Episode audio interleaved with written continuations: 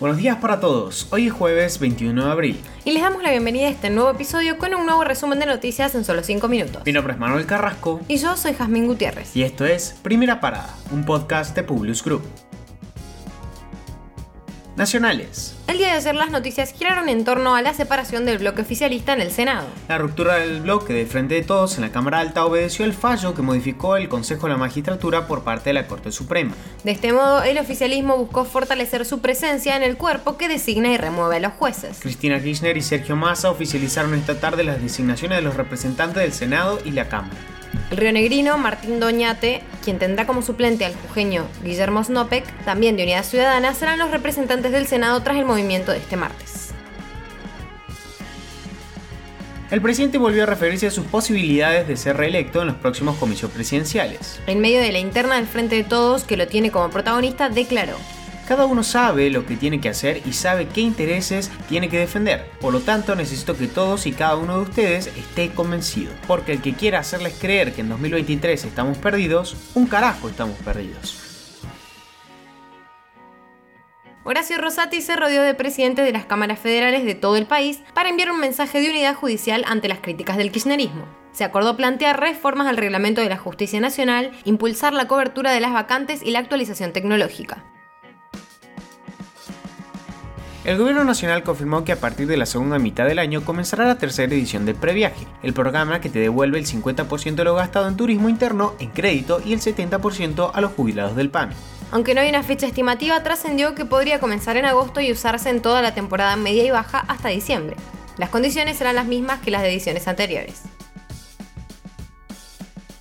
La Dirección Nacional de Defensa del Consumidor imputó a la empresa Bio Business por la presunta infracción a la Ley de Defensa del Consumidor por incumplir la obligatoriedad de brindar información cierta y clara sobre el servicio que provee y solicitó a las personalidades públicas e influencers información sobre las promociones realizadas en sus cuentas de redes sociales de la criptomoneda Bayocoin. Recordamos que esta investigación se está dando en un marco de caída fuerte de las estafas cripto como generación Zoe. Internacionales. Los responsables de finanzas de Estados Unidos, la Unión Europea y Francia, entre otros, abandonaron una reunión del G20 en protesta por la presencia de Rusia y su invasión de Ucrania. La secretaria del Tesoro de los Estados Unidos, Janet Yellen, el ministro francés de Finanzas, Bruno Le Maire, y el comisario europeo de Economía, Paolo Gentiloni, fueron algunos de los líderes que expresaron su desacuerdo con la participación de Rusia en el encuentro y se ausentaron de la reunión cuando ya estaba empezada. Varios países ya habían cuestionado la participación de Rusia en el G20. De hecho, el presidente estadounidense Joe Biden afirmó a finales de marzo que Rusia debería ser expulsada del mismo. Después de casi dos meses bajo asedio, la ciudad sureña de Mariupol podría caer en manos rusas en horas, dijo un funcionario ucraniano el miércoles, mientras estas dos partes acordaron un corredor humanitario para permitir que los civiles huyan de la devastada ciudad portuaria. Sin embargo, el corredor no funcionó, según afirmó la viceprimera ministra ucraniana, quien acusó a las tropas rusas de haber violado el alto al fuego y bloqueado los vehículos. El gobernador de Florida pidió este martes a la Asamblea revocar una ley que permite a Walt Disney World operar como gobierno de sus propiedades en el estado. El distrito de Reedy Creek Improvement es un gobierno privado controlado por Disney World y establecido por la Asamblea Estatal en 1967 que le permite ofrecer servicios gubernamentales como zonificación, protección contra incendios, servicios públicos e infraestructura.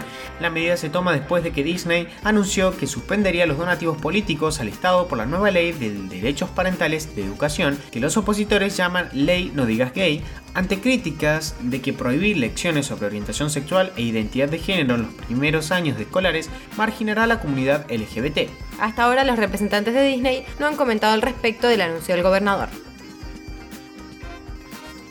Elecciones en Francia. El presidente Emmanuel Macron atacó a su rival Marine Le Pen por los vínculos con Rusia durante un debate presidencial televisado el miércoles acusándola de ser dependiente del Kremlin. Ustedes dependen del gobierno ruso y dependen del señor Putin, dijo Macron, refiriéndose a un préstamo acordado por el partido de Le Pen con un banco checo-ruso que dijo que era cercano al gobierno ruso. Brutal persecución a militares homosexuales en las Fuerzas Armadas venezolanas. Según el dictador Maduro, es más grave ser gay que corrupto, y ser acusado de practicar actos contra natura puede acarrear tres años de cárcel y una salida deshonrosa según el código militar vigente. Ahora sí, los despedimos por hoy. y los esperamos mañana en el próximo episodio de Primera Parada. Te pedimos que compartas nuestro podcast con tus amigos para que podamos seguir creciendo y llevando las noticias a todos. Envíanos tus comentarios o sugerencias a nuestro Instagram, publius.com.ar. Que tengan un muy buen día.